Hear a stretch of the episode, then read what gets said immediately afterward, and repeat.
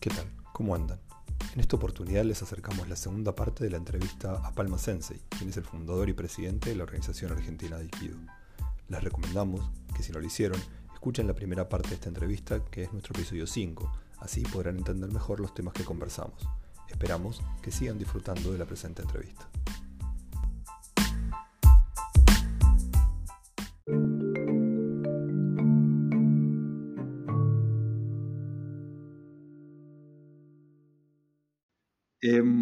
Cosa que me, digamos, de la, de la, charla, usted siempre, hay, unas, hay, hay, cuestiones medio recurrentes, usted habla siempre de aprendizaje. Yo le iba a preguntar cómo se hacía para mantener la, la, iniciativa o, el interés, después de tantos años y de tantas cosas que usted vivió practicando Aikido, ¿cómo se hace para mantener el interés en, en, esa disciplina, porque mm, eh, justamente hay, hoy hay mucho, mucho esto de ¿no? que una cuestión inmediata, de bueno, yo hago un clic, aprendo algo, listo, me lo llevo, un curso de dos semanas, y usted lleva casi toda una vida de práctica.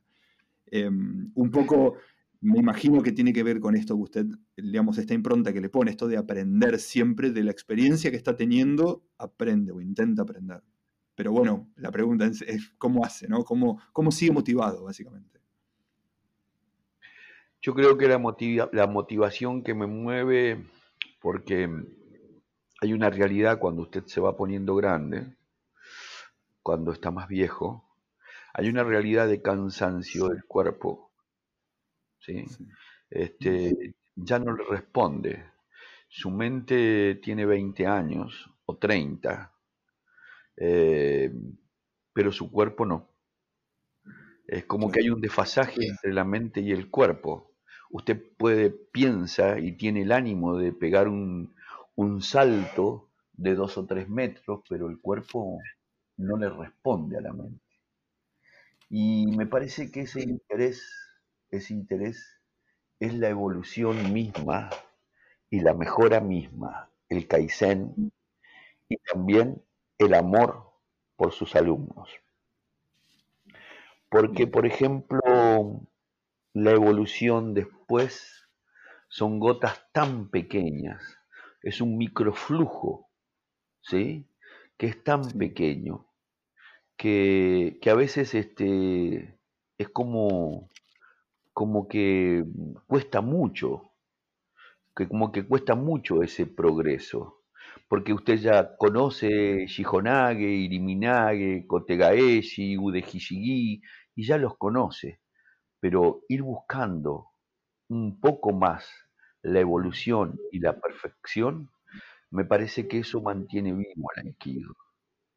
Y fundamentalmente también a eso lo acompaña el amor y el cariño que uno va teniendo con los alumnos, que para mí no son mis alumnos ni personas, qué sé yo, que son parte de, de cómo sería, ni siquiera de un equipo, para, mí ese equipo es mi familia.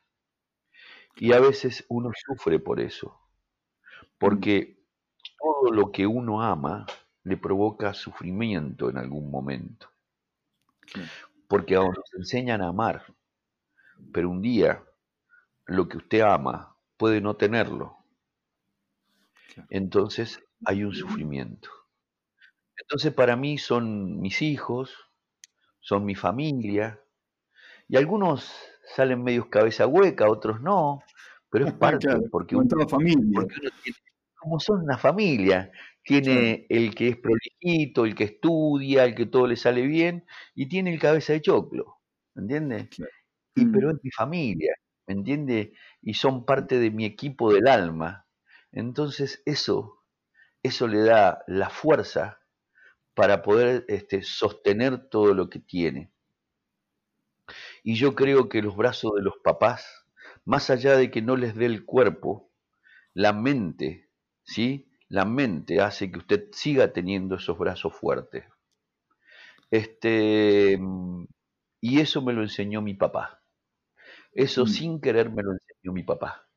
Este, eso me hace mantener firme y eso me hace levantarme cada día y enfrentar una nueva clase aunque sea repetitiva, porque el aikido es un arte de la repetición. pero cada vez que bajo y veo a alguno y qué sé yo, y me dice, por ejemplo, eh, por ejemplo, me ha pasado cosas que muy locas, ¿no? Que tenía un alumno que estaba en el interior y de repente me llama por teléfono y me dice, Sensei, soy papá. Mm. Y se puso a llorar. Claro. Y fue el primero que llamó. Sí. ¿Cómo me puedo olvidar de eso? No, claro.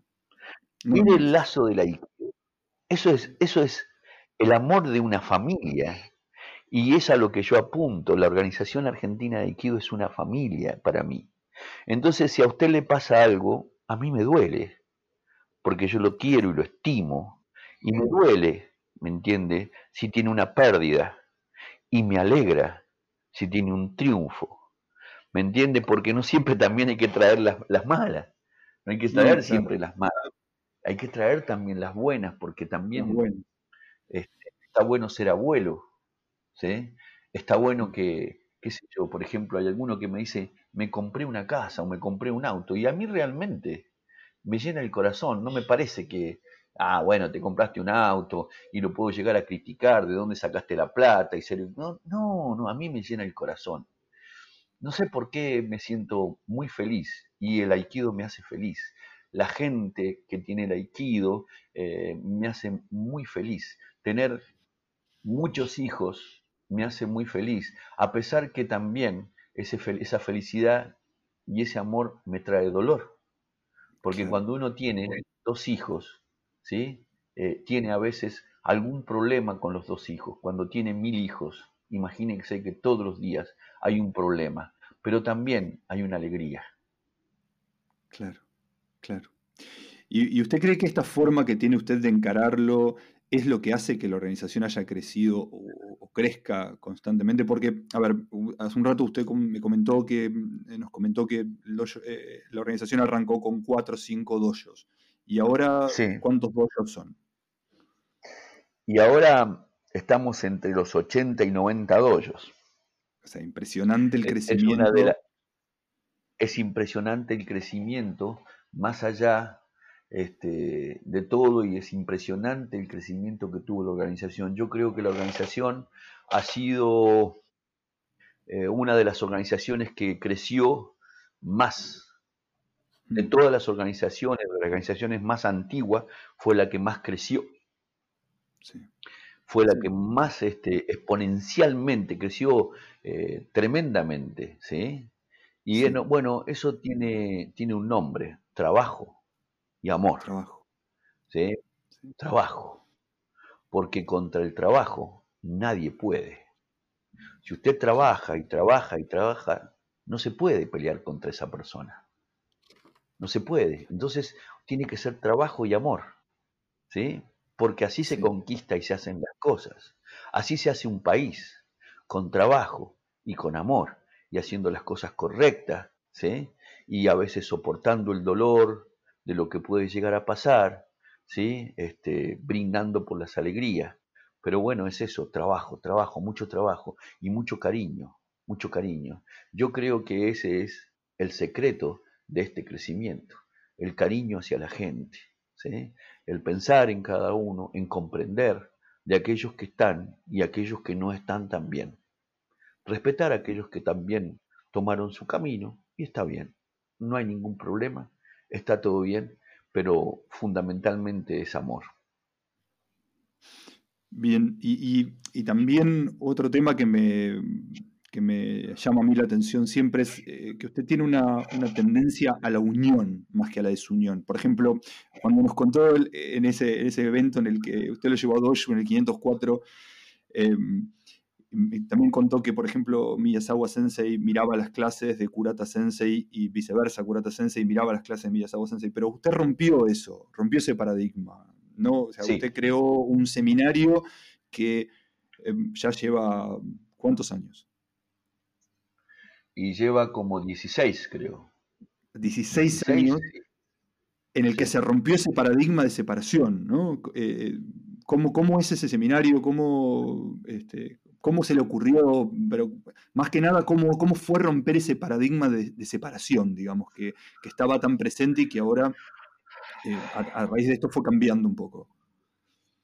Porque yo pensé que mm, había una cosa que yo tuve siempre desde muy joven.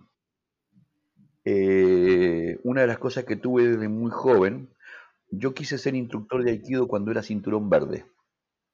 Cuando era cinturón verde yo dije, yo voy a ser este, eh, instructor de Aikido. Y mi papá, mi papá que no conocía mucho el Aikido, ¿sí? él me dijo, vos tenés que hacer eso, eso que haces, ¿cómo se llama? Eso. Este, porque él me veía muy interesado en el Aikido, ¿no? Este, pero yo cuando era cinturón verde sentí en el corazón que quería ser instructor de Aikido. Y tenía algo que era, que era muy peculiar, digamos, en, que era que quería transformar constantemente y evolucionar técnicamente. O sea, si por ejemplo, este, yo sabía Shihonage, un ejemplo, este, yo hacía Shihonage y le metía otro Shihonage más, un ejemplo. O de Shihonage eh, lo enganchaba y le hacía un Iriminage. O sea que este, buscaba un poco la evolución del Aikido desde muy joven. ¿sí? Sí. Este, ¿Y qué vi también en esa época? ¿Y qué vi durante todo el transcurso de, mi vida?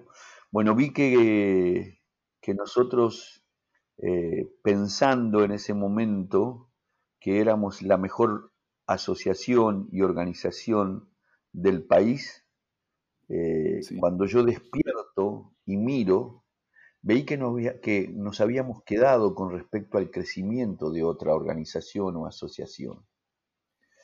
Entonces eh, me pregunté por qué nos habíamos quedado, teniendo un maestro increíble también, ¿no? Este, y con eso, bueno, fue como yo fui modificando nuestra organización. Pero también me di cuenta que los más viejos se encargaron de separarnos. ¿Sí? Mm, Porque esas diferencias hacían de que eh, la organización de los que tenían plata eran fulanos de tal. La organización de los más pobres eran los fulanos de tal. Y los locos eran la otra organización. Y es como que así se tildaba todo eso. Y yo, y yo, por ejemplo, en un momento pensé, pero ¿cómo? Si esto es Aikido, ¿por qué podemos, estamos, estamos así tan separados? ¿Por qué no nos podemos juntar, como dice alguna canción por ahí? ¿Por qué no nos podemos juntar? Y yo creo que siempre lo expresé cuando hicimos el Koyukai, que a mí me gustaría mm, ver este, plasmado una vez al año, ¿sí? Como si fuese una fiesta de Navidad o Año Nuevo, las escuelas juntas. Pero eso es una locura, eh, nadie apostaba a eso. Era juntar, era, era querer juntar en una cena, imagínese, la barra brava de, de Boca, de River, de Independiente y de, ¿cómo es que se llama? Y de Racing. Y de Racing. Mm. La y la barra brava.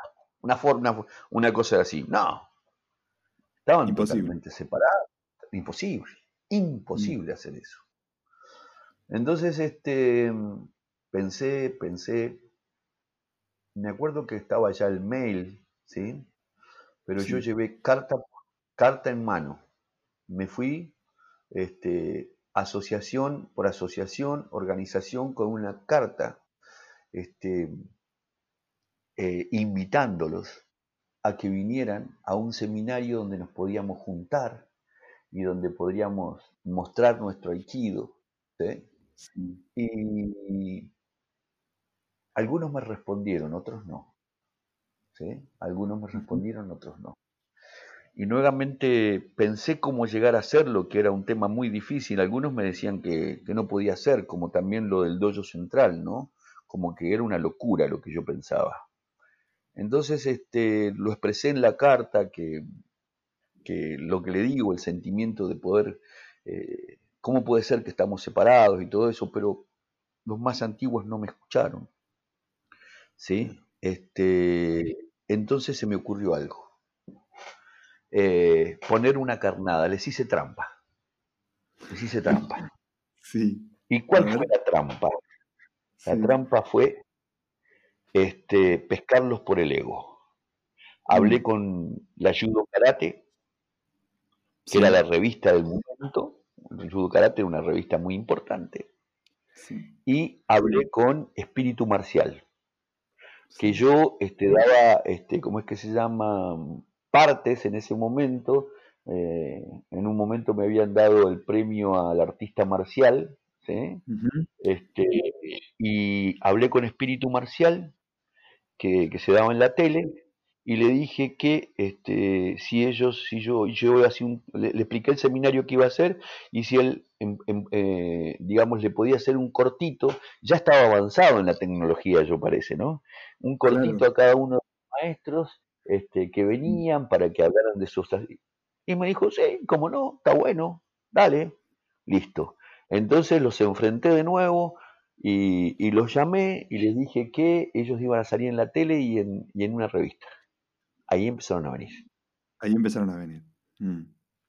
Exactamente, ahí empezaron a venir. Algunos ya empezaron. Este, traje algunas personalidades que eran muy difíciles, la figurita que no se conseguía. Y el primer Coyucay fue el Martínez, en, un club acá cerca del dojo central, ¿sí? este, fue Ken Martínez, y yo me acuerdo que fue un éxito, porque logramos, creo que eran 82 personas o 80 personas. Un éxito para esa época. Si ahora hay seminarios que ni siquiera se llega a ese número, fue un éxito. Los tatamis, me acuerdo que algunos me los prestaron, ¿sí? un, un, instructor de Aikido, un maestro de Aikido que se llamaba Rabagni, me lo prestó, que estaba en Palermo. Él, tenía un tatami que lo tenía en un tercer piso. Yo me había ido con algunos alumnos, entre ellos Luciano Polisi, Maxi y algunos más. Y el tatami era, por ejemplo, una parte del tatami era un tatami todo junto, que se enrollaba.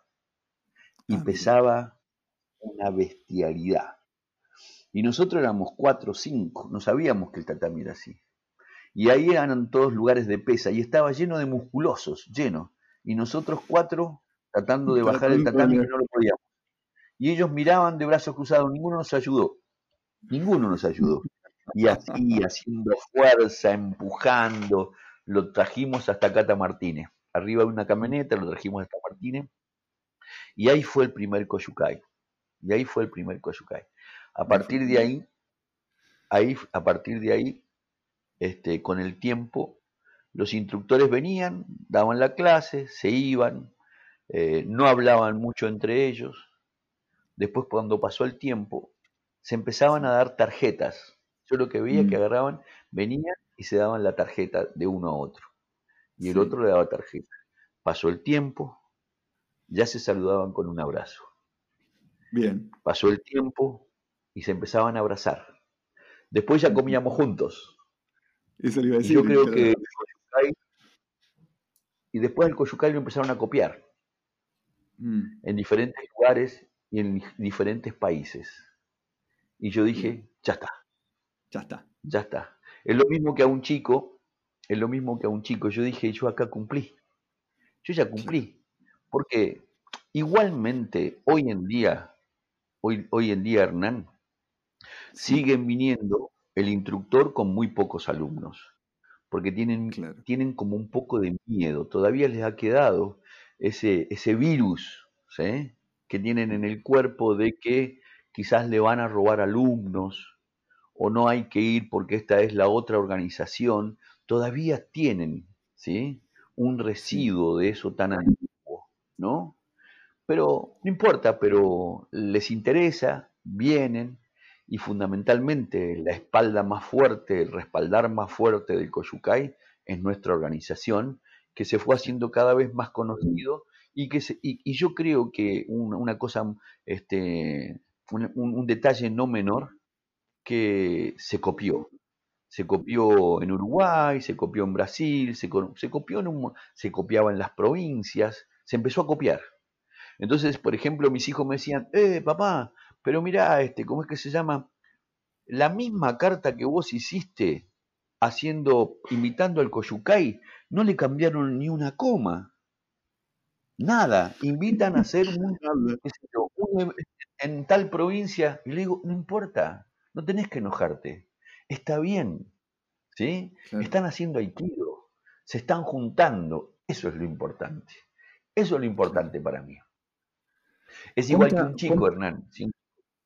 Perdón, perdón, perdón. Este, acá ya, no lo interrumpo, no lo molesto. Eh, eh, con un chico, por ejemplo, usted me hablaba en un momento cuál es la edad que tiene que tener un chico para hacer aikido. De los chicos que hagan aikido, de los chicos que hagan aikido, son muy pocos los que siguen, quizás, cuando empiezan muy chiquitos. Si hay alguno que sigue cuando es muy chiquito, empieza a los 6 años, 7, 10 años, o 12, 14, por ejemplo, si ese queda y continúa eh, diciendo así medio en el lunfardo, va a ser un monstruo. Claro. Va a ser tremendo en el aikido, pero tremendo. Sí, y aparte la seguridad interna que va a tener, sí, va a ser muy bueno. Pero muchos se quedan en el camino. Pero lo mismo que siento con el Koyukai es que si alguna vez el chico que se quedó en el camino y alguna vez este, si él escucha la palabra aikido y que él diga, eso es bueno para un chico o eso es bueno para la vida, yo creo que ya cumplí. Claro. Y si el Koyukai, y si el Koyukai, ¿sí? Alguien dice, ah, sí, porque el Koyukai lo empezó Palma y está muy bueno y lo podemos, yo ya cumplí. Yo ya me puedo tranquilo. Yo si tengo que hacer ahora un, un este, ¿cómo es que se llama? Una revisión ¿sí? este, de mi vida, digo, bueno, ya está. Yo creo que está bueno. Claro. Luis. Qué, qué interesante, porque en realidad muchas veces pasa que eh, las personas quieren como trascender por algo que, eh, digamos, que lo puedan manejar. Y en este caso, usted está hablando de que es algo que largó, ya largó, que ya lo hizo, ya lo largó. Bueno, tomen, ahí está. Y es como que, bueno, si lo copian, no importa. Lo importante es que lo hagan y que, porque el fin de eso es bueno, que es juntarse y, seguir generando un crecimiento de, los practicantes y, del, y, de, los, digamos, de, la gente que practica, del conjunto de gente que practica, ¿no? importa la organización. Sí, sí, me parece que está bueno. O, Sensei lo, lo explicaba en, un, eh, en algo que él alguna vez escribió que decía que eh, que la unión de los pueblos, de los países, tenía que ser como un hilo de oro que envolviera todo el mundo. Y bueno, es esa conexión, esa red que tenemos que hacer, de conectarse, de estar, de, practicar, de ser... Eh, y más allá de que sean las distintas las organizaciones, este, más allá de que a veces algunas personas toman otro camino, también hay que ser, este, hay que tratar de hacer las cosas bien, este, porque el tatami siempre los vuelve a unir, siempre el tatami los vuelve a unir. Entonces no vale la pena hablar mal de otra persona o de otro practicante, porque el tatami siempre los va a unir. Eh, en algún seminario se va a encontrar y está bueno tener la cabeza alta, está bueno ser amable y está bueno no, no, sentir, no sentir nada feo en el corazón eh, ni en el cuerpo. ¿sí? No sé si me mm. expliqué. Totalmente, Sensei. ¿Cuánta, gente, eh, usted habla de que el primer Koyukai fueron 80 personas, ¿cuánta gente va normalmente a un Koyukai ahora, el, último Koyukai o los últimos Koyukai? Las personas que, que vienen al Koyukai ahora eh, oscila entre un mínimo, un mínimo de un Koyukai flojo así, 200 personas. Pero pueden llegar a 300, a 300 y, algo de personas. Eh, es difícil mantener el Koyukai, es difícil mantener el Koyukai porque físicamente este, los, los chicos, las personas que practican, eh, es mucho, ¿entiendes? Pero tienen un, un recambio, o sea, vienen algunos en la mañana, se van, y vuelven el otro día en la mañana, o por ejemplo muchos que trabajan el sábado en la mañana vienen en la tarde, o los que trabajan todo el sábado solo vienen el domingo, entonces quizás no los vea todos juntos, Claro. ¿Me entiendes? Sí. Pero en el tatami siempre hay gente, siempre hay gente. Y lo bueno del Koyukai este, también me parece que está bueno que, que trascendió fronteras. O sea, esto que, que iniciamos acá en Argentina Sí. trascendió fronteras, porque, por ejemplo, tuvimos este, personas que vinieron de, de Italia, de Nueva Zelanda, eh, del mismo Japón, este, eh, qué sé yo, eh, tenemos amigos en Uruguay, eh, en Brasil, en Paraguay, de todos lados. Y yo creo que ahora me puedo animar a más. Interesante. Sí. A más todavía. Sensei, ¿y este año vamos a tener Koyukai? ¿Va a haber Koyukai? Sí. Con pandemia y con... Yo creo que yo creo que le conté a usted que bueno, que yo creo que nunca dejé de practicar. Esa es una de las cosas que me pasó en mi vida Sí. y que fui muy muy muy constante en, en- en el aikido. Eh, quizás no soy muy habilidoso, pero tengo mucha constancia. O he tenido en el aikido mucha constancia. O sea, tengo muchos compañeros míos que eran mucho más antiguos que yo. Eh, qué sé yo, Armando Jamada, eh, qué sé yo, por ejemplo, el mismo Miguel Pacín, eh, Sassari, muchos compañeros que eran más antiguos que yo. Sí. Pero ellos en algún momento tuvieron algunas cosas, algunos baches en el aikido, algunos este, dejaron, otros... Yo fui sumamente constante Mm. y creo que esa constancia la he llevado a todos lados porque la constancia en algún momento le, das- le da una apertura a usted. Eso para el trabajo, eso para el estudio, eso en la facultad. Aunque no sea una persona que tiene una, gran habilidad, digamos, para estudiar, pero si es constante, en un momento se va a recibir. Entonces, este, esa constancia eh, también la quiero llevar al Koyukai. Y, y yo sé que va a estar difícil, lo sé que va a estar difícil, pero si tenemos una pequeña luz donde podamos practicar con armas, por ejemplo, Sí. eh, si esa luz me da a que podamos practicar con armas en septiembre o en octubre, seguramente yo voy a armar el Koyukai en diciembre, eh, la primera semana de diciembre o en noviembre, lo voy a armar. ¿sí? Bien. Y si no, lo haremos, y si no, lo haremos por las redes este, sociales, lo haremos online, este, y cada maestro mostrará algo y haremos algo, un koyukai virtual. Pero no se detiene. La vida no se detiene y no hay que achicarse ni debajo del agua. Perfecto. Usted participó hace poco en un seminario, ¿verdad? Que fue eh, virtual, es decir, dictaron distintos maestros de distintas partes del mundo y usted estuvo como representante, único representante de, de Latinoamérica. Eh, ¿Cómo fue esa experiencia? Porque, eh, digamos, una cosa es lo que hablamos, habló al principio, de darle de repente a sus alumnos, digamos, a, a su organización, y otra cosa fue o, o entiendo yo que capaz fue mostrarle a un practicante de Holanda, de Alemania, de mm, España, eh, su, su, su aikido, su, forma de practicar. ¿Cómo, ¿Cómo fue? ¿Cómo lo sintió? Bueno, yo sentí que di un seminario muy rápido. sentí que, que aceleraba una técnica y pasaba a la otra y que ellos no podían copiar. Sí, Eh, sentí que ellos fue más para ver que para hacer mm, más exhibición. este, lo que- yo hice. Sí, lo sentí un poco así, pero no sé por qué mi corazón decía que tenía que hacer eso. Porque mm, eh, el grupo que hizo este seminario eh, para el mundo Sí. es un, es un grupo muy tradicional, o sea, este, busca este, lo muy tradicional.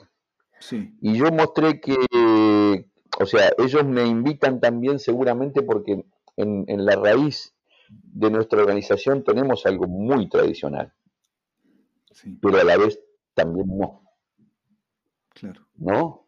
Entonces, hay una parte nuestra que es muy tradicional y hay otra parte que, que busca otra cosa, que no sea lo tradicional, que es la evolución. Sí. Entonces eh, yo en esta parte le quise mostrar un poco la evolución de lo tradicional.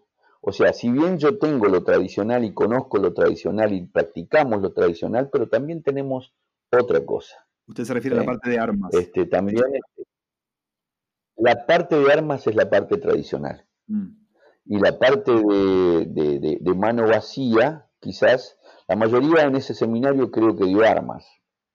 Sí. Y me parece a mí que dio armas, ¿sí? Y eh, yo no lo vi todo, pero me parece que dio armas. Pero, por ejemplo, eh, yo lo que les mostré un poco es este eh, kusushi, que es algo que no se hace en el mundo.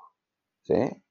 No sé si lo habrán entendido o no, pero bueno, quería mostrarles lo que nosotros hacemos en nuestro país y fundamentalmente en, en, nuestra organización en Argentina. Usted estuvo en, usted practicó en Iwama, ¿verdad? En el año 2008 viajó a Japón, practicó en Iwama. Em, eh, quiero que me cuente un poco qué, cómo sintió usted en ese momento ese, esa práctica. ¿Cómo fue ser Uchideshi en, en, la casa docente, digamos, en el dojo de la casa docente y en Iwama?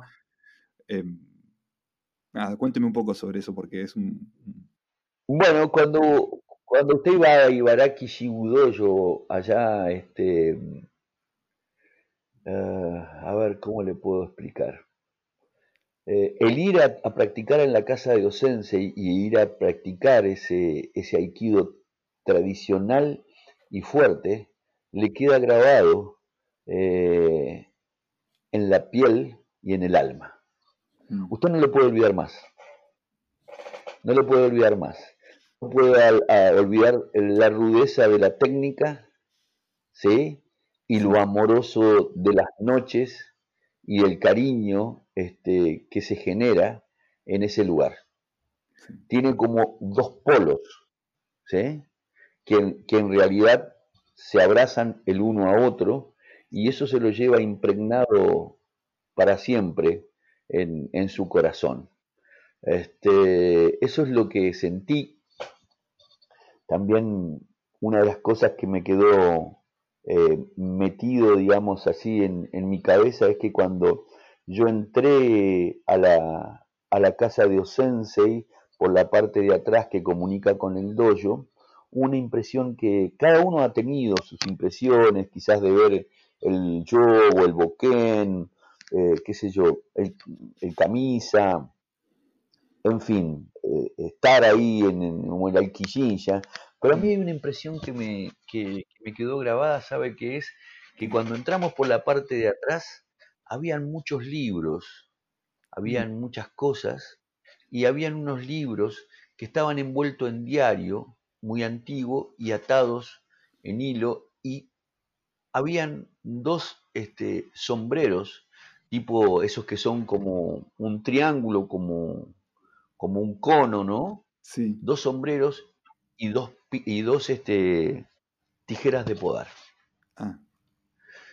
Que no sé por qué sentí que esas tijeras las había tenido su o, sensei y su esposa, porque él amaba este, la naturaleza y fundamentalmente le encantaba, este, ¿cómo es que se llama? Sembrar, este, cultivar su propia comida y, ahí se me vino una ecuación a la mente que digo, claro, eh, el estudiar, el conocer, ¿sí? Y el trabajo y el amor por tierra. Mm. Se me vino esa ecuación que yo tuve también desde muy chico.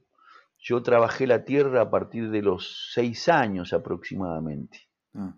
de los seis años yo trabajaba la tierra, coseché tomate, uva, eh, ají, este, trabajaba, trabajé al día, o sea que es estar agachado todo el tiempo. Antes era muy distinto, ahora y en el pueblo donde yo nací es muy distinto. Ahora que llevar, llevar a trabajar a un chico no se puede, está prohibido, pero antes era ayudar a su familia. Y yo así con mi mamá, ¿sí? Eh, me pagué colegios privados, yo fui a colegios privados.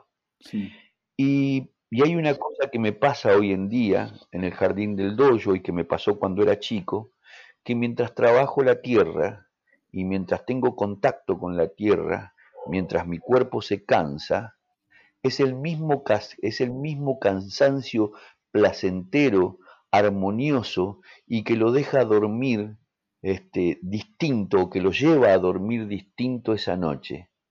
Es muy parecido al de Aikido. Es, tremendamente parecido. Y cómo lo fortifica, porque lo fortifica al cuerpo, la tierra, le da un placer enorme. Qué sé yo, parezco un poco loco lo que le digo, ¿no? Pero yo sentí eso y siento eso, porque hay veces que usted no tiene ganas de ir al dojo. Yo me acuerdo que hay veces que si no, pero estoy cansado, siéntelo, qué sé yo, y, su mujer le dice, no, no hoy no vayas, qué sé yo, o, o, quédate, o le duele, o si no dice, ay, me duele un poco la, la rodilla, me duele un poco la espalda. Yo nunca falté, ¿sí? Nunca falté, y si alguna vez falté, es más, un día me, me desgarré desde la cintura hasta el talón, eh, me tuvieron casi un día arriba de una puerta que no me podían llevar, este, al, y al otro día yo fui al dojo. Rengo y todo fui al dojo. Eh, me acuerdo que Sensei Miyazawa me tocaba la piel y pegaba unos gritos por, porque el, dolor que tenía. Pero si no iba me sentía como mal, hay algo que me faltaba.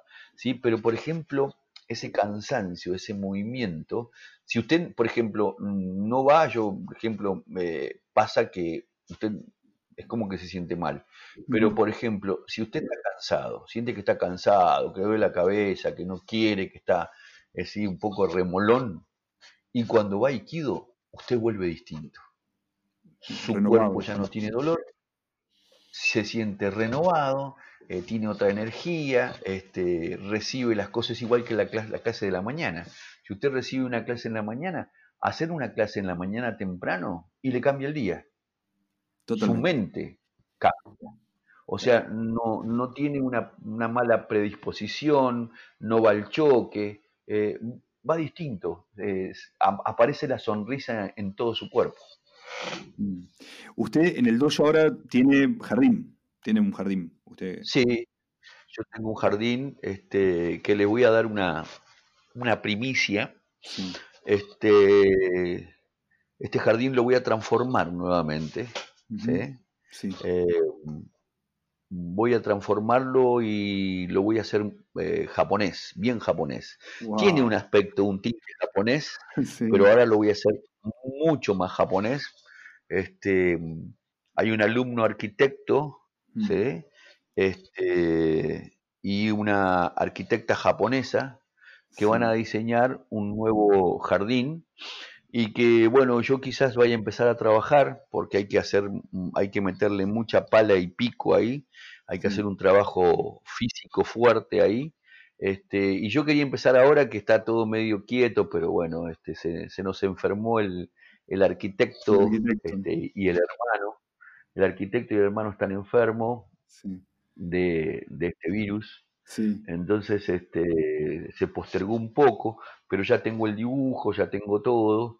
Y, bueno, como una cosa loca que, que, nadie, que nadie me lo entiende, eh, absolutamente nadie, ni mis amigos, ni mi familia, voy a diseñar un, un, lindo jardín porque es donde yo voy a estar.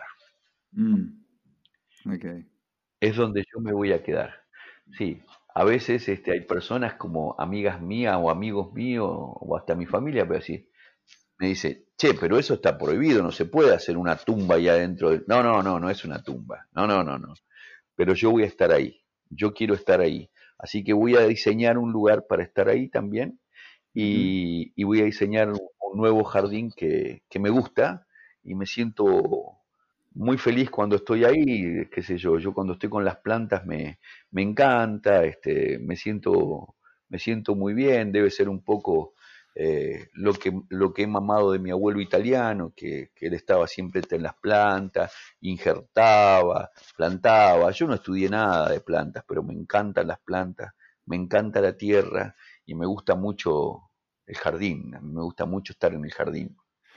Entonces, como me gusta mucho estar en este espacio, me voy a quedar en ese espacio. a quedar en ese espacio. Sensei, ¿usted encuentra paz en, su dojo? Digo, usted me comentó que en el dojo de Miyazawa Sensei usted iba los domingos porque ya con solo estar le, daba paz. En, en su dojo, eh, ¿encuentra la misma paz o similar? Qué buena pregunta. Qué buena pregunta.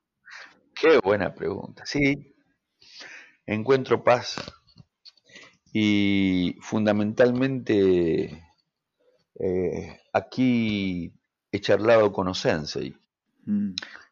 Es una forma de decir. No es que yo hablo con Osensei. Es una forma de decir. Aquí le pedí los mayores deseos. Cuando este era eran dos casas de más de 100 años. Me iba abajo de un nogal que había en el fondo, que lástima que se murió porque estaba enfermo, y le pedí a Osensei que me ayudara, que me diera fuerzas para poder construirlo.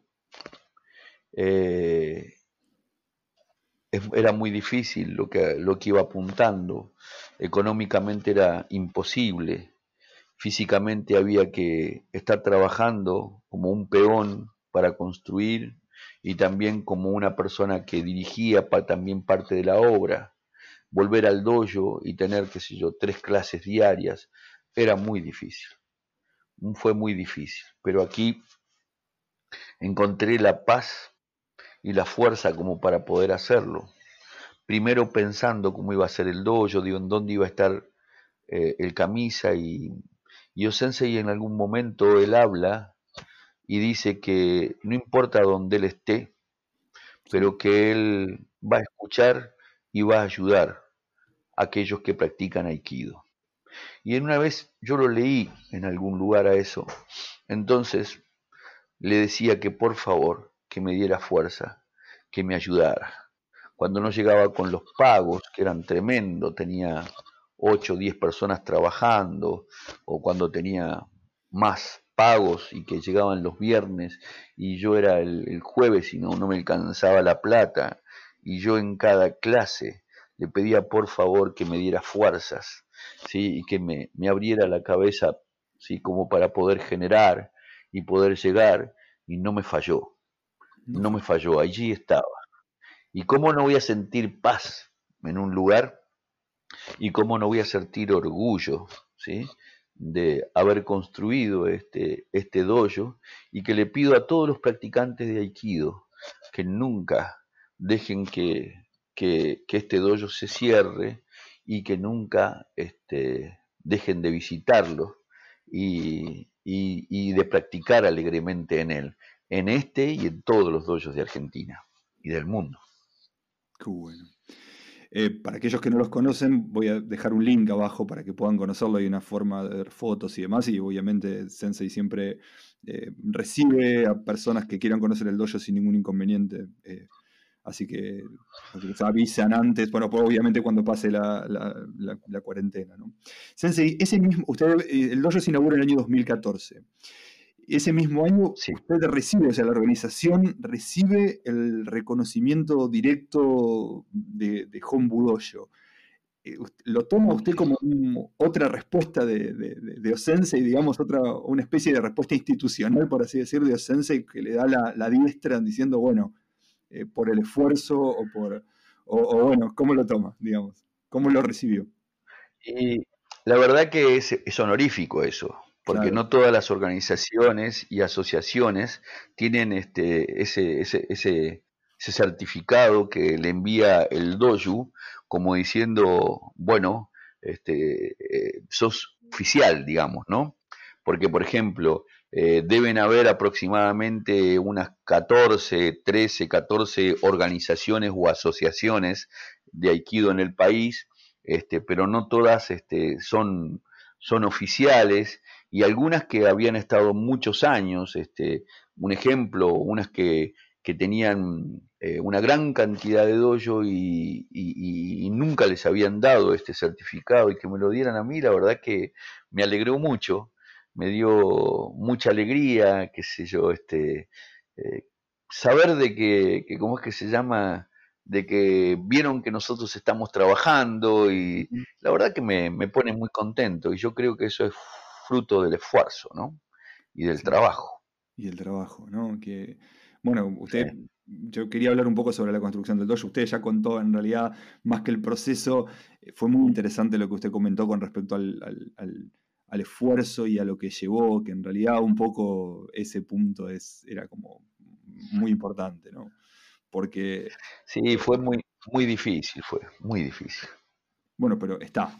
Mire, está, sí, sí, está, y era muy difícil. Yo me acuerdo que tuve reuniones con personas así y, fue muy difícil porque, qué sé yo, es tan largo para contar que podría estar todo el día, pero por ejemplo, eh, le, quiero comentar de que hace muchos años atrás este, eh, yo vine de Mendoza, me vine solo, lo voy a tratar de acelerar para no ser tan aburrido, este, yo me vine solo y, bueno, este, vine a estudiar, después me volví a Mendoza, em, trabajaba mucho, trabajaba desde, eh, eh, trabajaba en una empresa alemana que comenzaba a trabajar a las 8 de la mañana y terminaba a las 5 de la tarde, pero yo me iba a las 6 de la mañana y dejaba a las 12 de la noche y después me iba a correr o por ejemplo, qué sé yo, eso hace muchos, muchos años. Mm. Y así pues, quería juntar dinero para traer a mis padres que estaban muy mal económicamente eh, en Mendoza. Y bueno, después con el tiempo yo alquilo una casa en Carapachay eh, y hago las mil y unas. Trabajaba los fines de semana, se me ocurrió vender nueces. Primero traje, este, ¿cómo es que se llama? Aparte de trabajar ¿no? en, esta empresa, traje unas bolsas de nueces dos o tres bolsas de nueces porque me di cuenta de la diferencia de precio que había, que era abismal. Y después empecé a traer vagones de nueces y los sábados salía a llevarlas a vender. Este, y después, bueno, hice un montón de cosas. Alquilé una casa para, en Carapachay y me traje a mis padres. Era una casa adelante y otra atrás, no sé cómo se dice, este, pero es así, era así. Luego las personas de atrás se fueron y yo alquilé la parte de atrás y la usé como un, lugar para guardar las nueces que traía. Y los sábados me, iba en un Renault 12 que le había comprado a mis padres, un Renault 12 modelo 78, que yo me equivoqué porque le compré eso como regalo mientras yo trabajaba acá en, en, Buenos Aires y ellos no necesitaban un Renault 12 porque le tenían que echar nasta, sino que no tenían prácticamente para vivir.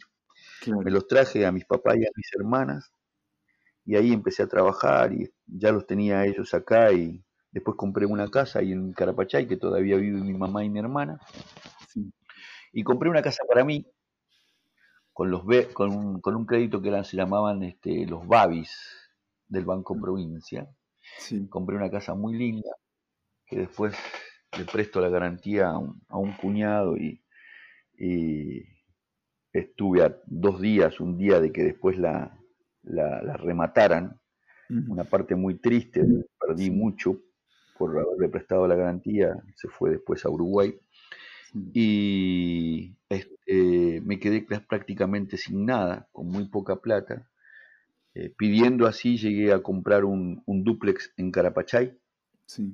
Y a partir de ahí, esa fue cuando Andrea me dijo que este lugar ella había sido muy feliz ella dijo que era muy feliz en ese duplex. Mis hijos me decían que era muy feliz, eran muy felices. El día que yo terminé de pagarle le dije, lo vamos a vender. Mire. Y me dijo Andrea, ¿y dónde vamos a ir? ¿Dónde vamos a vivir? Y le digo, con mi papá. Mi mamá. Pero dice, tu papá y tu mamá tienen solo dos habitaciones. Nosotros éramos eh, Gonzalo, Taís, Andrea, yo y mi suegro. Le digo, vamos a dormir en, el, en la cocina y los chicos van a dormir en el lavadero y qué sé yo, y tu papá en la habitación. Y me dice, ¿y qué vas a hacer? Voy a comprar un, terreno para hacer el dojo. Bueno, bueno, el tema es que se me frustraron algunas operaciones. Pregunté y me dijeron que estaba loco. ¿sí? Pero Andrea me dice, ¿y a vos te parece que esto va a funcionar? Le dije, sí, eh, un día esta historia se la estaba contando, le estaba contando que se me había frustrado la compra de un lugar que me pidieron de repente el doble y un domingo venía con Manuel Ramírez este, eh, paseando por la, por la calle Irigoyen y justo veo un señor clavando un cartel donde hoy es el dojo central. Y eran dos lotes. Le pregunté cuánto valía, me dijo una fortuna los dos lotes y le digo, no, no, yo no llego. Me dice, toma la tarjeta, llámame el lunes, vamos a buscar la vuelta. Y después le digo, no, no, es que no llego, no importa, yo capaz que te lo divido. Bueno, y ahí comenzó todo. Vendí mi casa, viví con mis padres, estábamos amontonados ahí, totalmente amontonados. Este, fue, y ahí este, comencé, no me alcanzaba para comprar la tierra. Me faltaban, yo no me acuerdo cuánto eran, si eran 15 mil dólares creo que me faltaban, o 10 mil dólares, algo así. Muchos alumnos me ayudaron. Todos empezaron a poner algunos dólares y algo así. Y, llegué a comprar la, la mitad de la tierra y luego mi consuegro me ayuda y compro la otra mitad. Bien. El tema es que yo le había preguntado a algún contador, como a Carlos García, que si esto era viable, si yo podía hacer, y él me mintió, me dijo que sí, pero después me dijo, después de mucho tiempo que yo construí, yo creí que usted estaba loco, no era imposible lo que usted me dijo. me mintió. Menos mal que Igualmente yo. Claro, le iba a decir, menos mal que no, usted lo hizo igual, digamos. Una vez este, cuando inauguramos el dojo, Sensei Nishida dijo que, que yo le había dicho que acá iba a estar una habitación, que acá se iba a quedar él, que acá estaba el tatami, que acá estaba mi casa. Y él dijo lo mismo, me dijo, está loco, no, está loco, ¿cómo está diciendo todo este tipo de cosas? Cuando lo inauguró, si usted tiene la, la, la grabación, él dice, cuídense de este loco porque lo que dice lo hace. y bueno, y, bueno, este, eh, así como sacándole la casa a mi familia que, más le gustaba, fui en busca del dojo. Mm. Eh, y ellos me dijeron que, si yo estaba seguro, que, ellos me iban a seguir. Así que si bien tengo una familia de aikidokas, también tengo que decir que ellos confiaron también en mí y que podríamos haber quedado absolutamente sin nada, ¿sí? Porque hasta tuve, eh, estuve a punto de, que, de, quedarme sin nada porque no llegaba y porque este, había que hacer escrituras y no me llegaba con la plata, pero igual es como que algo siempre salía y en el último minuto esto llegaba. Yo creo que el gauchito de Osensei estaba presente en cada lugar y en cada etapa, y eso lo agradezco muchísimo, y el tesón de aquellos que, que, me acompañaban y la fuerza, eh, qué sé yo, tirar las paredes abajo a martillo donde casi pierdo un hijo, eso creo que nunca voy a olvidarme, ¿sí? por, por segundos, décima de segundo casi este, el edificio lo aplasta Gonzalo, mm. y eso nunca lo voy a olvidar, este, por, quizás por, por yo querer construir esto, pero pero bueno, hoy puedo sonreír y decir que, bueno, que fue un mal trago nada más. Pero... Claro. Sensei, y los este, maestros eh, cuando eh, vienen de visita, eh, después piden quedarse en el dojo, ¿no? Piden, no, no quieren ir después al hotel. Sí, sí, sí, tal cual. Porque, por ejemplo, cuando viene un Shihan como, no sé, Irie Sensei, y han venido otros, este, así como, por ejemplo, el presidente de la IAF y todo eso, eh, me han llamado para quedarse en el dojo. Y yo creo que, eh, o sea, un Shihan usted tiene que llevarlo a un muy buen hotel. No lo puede llevar a un hotel así nomás, un muy buen hotel y, y, y, ¿cómo es que se llama? Y atenderlos muy bien. Pero ellos han preferido quedarse en el dojo donde tenemos habitaciones, pero creo firmemente que ellos lo hacen porque acá sienten eso que nosotros hemos generado en nuestra organización, cariño. Ellos sienten amor y sienten alegría. Y se sienten muy cómodos acá y no se olvidan de eso. Claro, es, eso es, es un plus, ¿no? Es como un, extra. Eh, no se olvidan del asado, de, la alegría, de, la fiesta, de, muchos japoneses que han pasado por acá y aparte de, ver este, nuestro dojo que es muy bonito y que es uno de los, debe ser uno de los dojos más grandes que hay eh, en, Sudamérica y en el mundo y, bueno, hecho con tanto esfuerzo y tanto cariño, yo creo que eso eh, se siente y les gusta. Les gusta. Sensei, el año pasado usted dio un seminario en Chile, en Santiago de Chile. O sea, eh, el seminario lo dio Irie Sensei y usted compartió tatami eh, con él y con Nishida Sensei. ¿Qué, qué digo, qué, qué, sensación le dejó eso? ¿Qué, ¿Qué impresión? Y fue increíble para mí. Cuando me dijo que yo tenía que dar una clase, cuando me dijo Nishida Sensei Mire, hay una cosa que es este, ético y que nunca, nunca, si usted busca en algún lugar, nunca se quiebra esa ética, nunca puede ser distinto. Generalmente cuando el Homudoyo manda a un shihan a visitar a una escuela o un país, mm. solo el shihan da clase. Mm. Solo el shihan da clase. No da otra persona, ¿sí? y, solo es eso. Y en esto me pareció súper loco porque yo no me esperaba, lo sumo, qué sé yo, Sensei Nishida, que es muy antiguo, pero ni siquiera él, ni siquiera él, ni siquiera Sensei Nishida, que él es Shihan, este, es, es, muy antiguo y qué sé yo, y es muy reconocido, y de repente que me digan que yo tenía que compartir la clase, que tenía que eh, iba a dar la primer clase, luego Sensei Nishida y, luego Sensei Irie. Y fue muy loco. Está bien, creo que me dieron 15, 20 minutos, pero para mí era tremendo. O sea, compartir con, con el Shihan que había mandado el Honmudoyo era, era impresionante. Y yo me sentí parte de la familia. Me sentí que, era un compañero de ellos y, la verdad que me, me, dio mucho orgullo y, y, fundamentalmente a veces cuando voy a otro país, más allá de que puedo ir a dar alguna clase, yo me siento con la 10. Yo me siento con la 10, con la celeste y blanca. Mm. Este, me siento muy, muy orgulloso de representar a, a mi país, ¿sí? a mi pueblo y a mi gente. Qué bueno, qué bueno.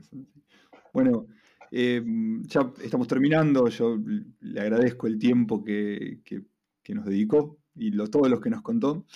Em, le quería preguntar por último cuáles son los proyectos a futuro, si alguno nos quiere comentar de la organización, que usted tenga en mente y que pueda y quiera comentar.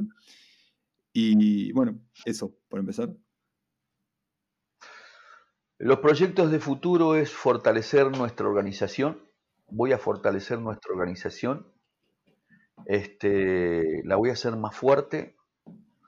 Eh, mi proyecto de futuro es volver con más fuerza en el 504. Eh, voy a volver a, con todas las fuerzas que, que tengo en mi cuerpo a seguir construyendo y sembrando Aikido en Argentina voy a llegar a lugares donde no hemos llegado y voy a seguir trabajando como, como lo hago por el, por el aikido, ¿sí? y ayudando a los dojos. Eh, ese es el, futuro que, yo veo. Este, también voy a capacitar, como hice en algún tiempo, instructores. Muy pronto van a recibir quizás algún eh, mensaje de WhatsApp o, por Facebook que que voy a dar clases cuando esto se abra para instructores a partir de segundo Q en adelante, puede ser, segundo Q.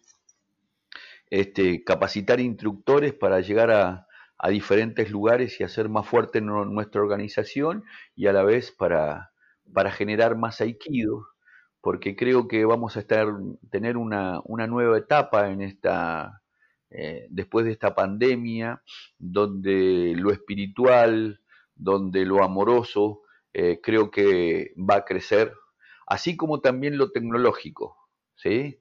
Pero no todo tiene que ser tecnología, no tenemos que olvidarnos de la parte amorosa o espiritual del ser humano, que ya venimos con, esa improntas y que también hay que mantenerlo, tiene que ser equilibrado. Bien, bien. Bueno, Sensei, muchísimas gracias. Espero que se haya sentido cómodo. Le agradezco todo lo que compartió. La verdad que no, no. Eh, lo bueno es que fue yendo la conversación, así que este, si bien tocamos algunos puntos que estaban previstos, la verdad es que anduvo bárbaro. Le agradezco muchísimo. No, al contrario, Hernán, yo le agradezco a ustedes y bueno, a aquellos que escuchen, que, me disculpen, que quizás lo sea aburrido, porque cuando uno se pone viejo habla más de lo que hace, entonces este, espero que, perdonen que hablé un montón. Y le agradezco muchísimo a usted por hacerme, por haberme eh, hecho un paneo de, mi vida y, y recordar algunas cosas, así que muchísimas gracias por invitarme y, bueno, le envío el más fuerte de los abrazos, como siempre, y cariño a su familia y a todos los alumnos o a todas las personas que escuchen ¿sí? Eh, esto. Eh, prueben Aikido, que está muy bueno. Este, no tengan miedo, vayan para adelante y vayan en busca de sus sueños que pueden. Un abrazo enorme. Un abrazo grande, Sensei. Muchas gracias. ¿eh? Chau, chau.